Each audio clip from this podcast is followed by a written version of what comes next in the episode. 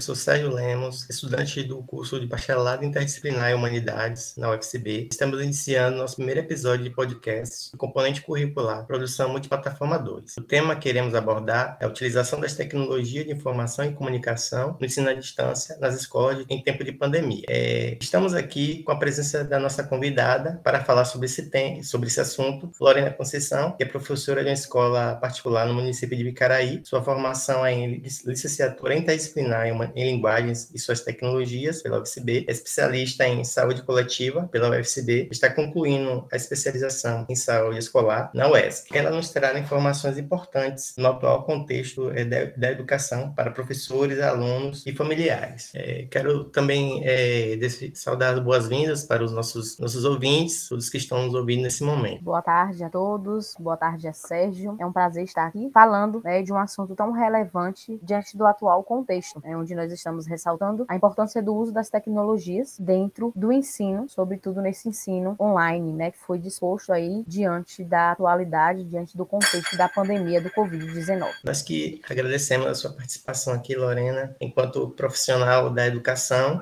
e para começar, é, vamos partir para a nossa primeira pergunta. É, como tem sido a situação educacional no momento de pandemia que estamos vivenciando? Então, vamos é, comentar um pouco né, sobre essa questão desse momento de, de pandemia.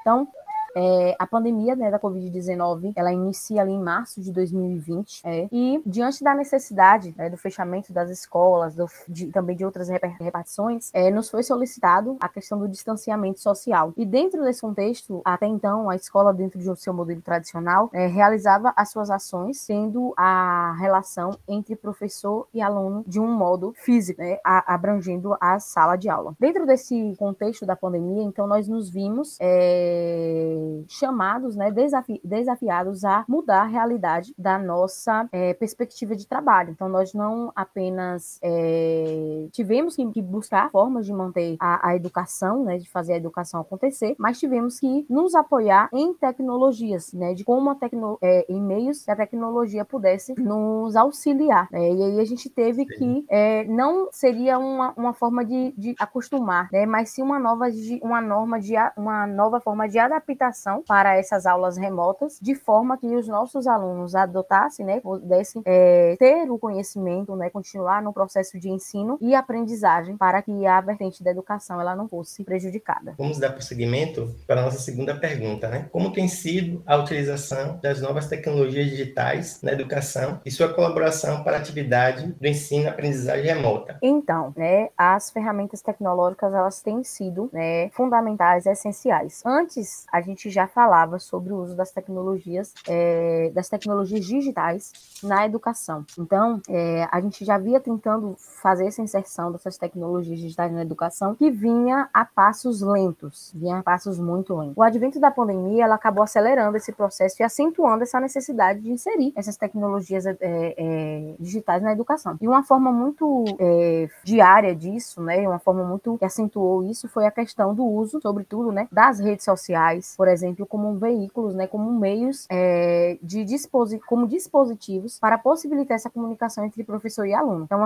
é, a gente utilizou muito de início o WhatsApp, né, onde o WhatsApp era o, o, veículo principal de comunicação entre professor e aluno, onde o professor fazia, gravava os podcasts, né, podcasts a início sem muito trato, né, não existia um, uma preparação, era mesmo gravar o áudio e lançar nos grupos, explicando aquele assunto, né, utilizando material didático, livro didático como um principal, o suporte principal, mas sobretudo buscando essa, é, essa utilização das novas tecnologias digitais. Né? Então, buscando sempre aprimorar. Com o passar do tempo, surgiram outras. E aí a gente tem, é, por, eu vou falar do meu uso, né? Eu utilizava muito o Link, não sei se é do conhecimento de vocês, é o, o Zoom e em seguida aquele que se perpetuou, que é o Google Meet. Né? O Google Meet realmente ele acabou dominando esse cenário é, da, da educação remota, né? Dessa aula online. Então, de fato, ela foi né, quem nos assegurou. E utilizamos também outros outros, outras formas, como por exemplo o Classroom do Google, né, que também é uma ferramenta importantíssima nesse processo, uma ferramenta de importante uso, e muitas outras ferramentas, né? Então o professor ele realmente teve que se adaptar a essas tecnologias. E não foi algo fácil, é algo que está se dando, né, nesse momento com o tempo, porque isso, como com essa grande necessidade do, do de desenvolver, né, das, das tecnologias, das ferramentas, a gente acabou conhecendo muito, muitas ferramentas. Então, a gente tem que estar em constante aprendizado. Então, você tem ferramentas como o Mentimeter, que é uma plataforma onde você pode fazer novo de palavras, que propicia ali o contato, né, com o estudante em tempo real, né, essa, esse feedback do estudante em tempo real sobre os alunos, sobre os, os assuntos trabalhados. A gente tem é, jogos online que também podem ser montados pelos profissionais de educação de acordo com a temática de sua aula, enfim. É, o trabalho pedagógico ele foi muito fora daquilo que era habitual, que era a sala de aula, né? Então ela, ele, ele alcançou, ele rompeu as barreiras. Antes a gente tinha ali quatro paredes, uma sala de aula que nos limitava a um espaço físico. Hoje, com o advento da pandemia, a nossa aula ela, ela pode ser vista, né? Ela pode ser assistida de qualquer lugar do mundo a partir do momento que o aluno ele tem acesso, né? A aquele link disponibilizado pelo professor. Enfim, né? Mudou toda a perspectiva de educação. Então, o espaço da sala de aula, a gente viu que a educação não é só na sala de aula. A educação ela é possível de acontecer em qualquer espaço, desde que existam pessoas disponíveis, né? Disponíveis para aprender, disponíveis é, não, digamos, para ensinar, porque o professor ele não é o detentor do saber, mas disponíveis para orientar os seus estudantes na busca de novos conhecimentos. É, quer dizer que as tecnologias elas funcionam como suporte, né, para o professor, para o educador das aulas e elas elas perpassam o ambiente de quatro paredes da sala de aula, né, o ambiente tradicional, né, de modo Sim, que que os alunos eles de casa ou de qualquer outro lugar eles podem ter acesso, né, é, é às aulas, é, a outras plataformas que ficam ali é, anex, anex, os links de, das atividades, né? Isso tudo é muito interessante e tudo inovador, né? Sim, sem sombra de dúvida, assim, é, é, uma, é um processo, né, de, de renovação que eu costumo sempre acentuar. A escola, ela não será mais a mesma. É realmente o profissional, o docente, ele vai ter que é, se é, buscar essa formação continuada e frisar nessas novas tecnologias digitais, né? Buscar um aprimoramento nessas novas tecnologias digitais. Então, o professor que não tiver apto para isso, ele vai ficar um pouco, é, um pouco não, ele vai ficar bastante é, atrasado, fora desse, desse contexto digital com o qual os nossos estudantes já estavam inseridos e agora ainda mais. Então, se antes a gente tinha uma realidade onde o aluno, no dia de prova, ele era obrigado a desligar o celular ou a não entrar na, na unidade escolar com o celular, botar o celular dentro de uma caixa, hoje a gente tem uma outra realidade. A nossa aula, ela, ela depende dos meios digitais, ela depende de um aparelho celular, de um notebook, né, de um tablet, e assim vai seguindo. Né? Realmente, é, as tecnologias digitais, elas formam uma nova, um, elas configuram uma nova forma de ensino e aprendizagem. Verdade. É, vamos aqui para a nossa terceira per pergunta. É, algumas coisas você até falou, mas eu vou, mesmo assim, eu vou, vou perguntar aqui, né? É, quais as principais ferramentas utilizadas na escola para auxiliar e contribuir na prática do professor? Algumas delas você até já citou aí na, na sua fala aí da pergunta anterior, mas prossiga. Então, né, como eu já citei, eu utilizei, eu trabalho na área de linguagens, né, formada na área de linguagens, então é uma área que nos permite várias coisas, né? É, tem uma frase que eu não me recordo de quem é o, o, o autor dessa frase, mas ele vai dizer que a diversão da inteligência é a criatividade. E realmente, o professor, nesse contexto, se ele já era, se ele já tinha, ele já tinha que ter um plano A, um plano B e um plano C, é, essa realidade, ela nos, nos requer ainda mais despertar essa criatividade. Então, assim, dentre os que eu já citei, né? Então, eu citei aplicativos como o Mentimeter, eu, eu citei o Zoom, citei ainda é, o Meet, né? Que é o, o, o, que mais se destaca nessa, nesse ponto. Então, Sim. a gente teve é, vários aplicativos que são também de gravação de podcast. É, a gente tem outras ferramentas, como, por por exemplo, o Kinemash, o próprio TikTok, né, foi uma ferramenta de, de trabalho. É, trabalhando com a língua estrangeira em espanhol, a gente tem o Lyrics Train, que é um aplicativo onde você aprende o idioma a partir de música. Então, eu utilizei muitas vezes para os meus alunos é, avaliar os meus alunos na língua estrangeira por meio desse aplicativo. É, aplicativos, por exemplo, de dicionário, como o Dício, né, que é um aplicativo que é disponível para Android, também online, tá? Então, simulados de Enem online, a gente tem aplicativos de simulado próprio, por exemplo, para espanhol espanhol, que o aluno ele tem, tem possibilidade de baixar esse aplicativo e assim aprimorar e ali treinando o simulado do Enem para o, o né, para aplicar os seus conhecimentos. E esses são alguns. A gente tem outros é, aplicativos de jogos, é, jogos online que você pode é, marcar, que é, por exemplo, o WordWall. Né? O Word, WordWall é um, um, um, aplicativo onde o professor ele vai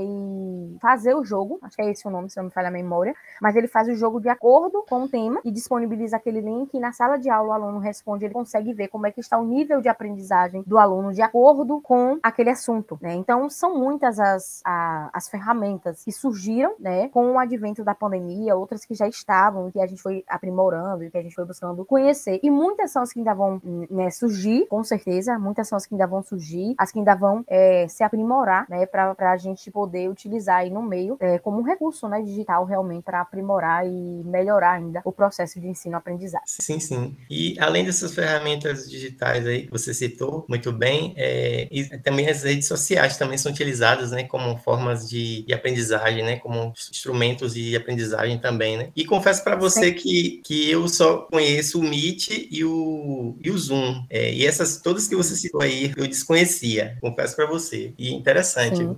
É assim, essa questão das redes sociais é algo assim muito muito legal, porque eu não aderi às lives no Instagram, mas eu tive colegas que uma das formas que elas encontraram de, de dar aula era pela, pelo Instagram. Eu particularmente não adotei essa técnica, eu, eu sempre eu sigo mais privativo, então eu gosto de dar a minha aula exclusivamente para os meus alunos, visto que o Instagram é algo mais aberto, né? Então, eu tive colegas que utilizaram a live do Instagram para é, propiciar as aulas. Tive outros que faziam salas fechadas no Facebook para é, depositar os conteúdos, né? Temos o Telegram também, que é uma ferramenta que propicia você colocar os arquivos, né? Despejar ali vários arquivos de vários tamanhos diferentes, e também foi essencial. E o WhatsApp a gente nem fala. Eu acho que o WhatsApp ele é primordial nesse processo, porque a gente teve, né, por coincidência, ontem a gente teve a paralisação do, das redes sociais, né? É, Facebook, WhatsApp, Instagram, inclusive né, a gente foi afetado por isso, e a gente viu que quando essas redes pararam, infelizmente muita coisa não foi possível fazer. Né? Então é realmente um, um, reflexo do quanto que a gente tem é, necessitado desses meios para é, executar funções no dia a dia. Então, se um, um, eu, eu mesmo, se o WhatsApp viesse a faltar hoje, eu não teria como realizar minha aula, porque é pelo WhatsApp que eu me comunico com meus alunos, que eu disponibilizo o link, né, que eu, eu trago um diálogo. Então a gente percebe que as redes sociais elas adentraram dentro é, da, do processo de ensino-aprendizagem, não mais como vilões, como eram vistos anteriormente. Infelizmente, por muitos as redes sociais eram vistas como vilões. Hoje a gente muda né, esse papel e eles são vistos como protagonistas no meio do ensino-aprendizagem e solicitando que o profissional da educação se aproprie dessas redes de forma criativa. Como eu citei, né, a inteligência se diverte a partir da criatividade. Então, o professor ele realmente tem que ser criativo, rever as suas práticas e buscar aprimorar de acordo com a sua realidade. Muito bem, interessante. É, vamos para a nossa quarta e última pergunta. É, faça um comentário de experiências vivenciadas por você ou por outra colega, professor ou professora, em relação à tecnologia de informação e comunicação nas aulas remotas. Então, né, tudo, tudo perpassa pela questão da, a questão da experiência, algo bem,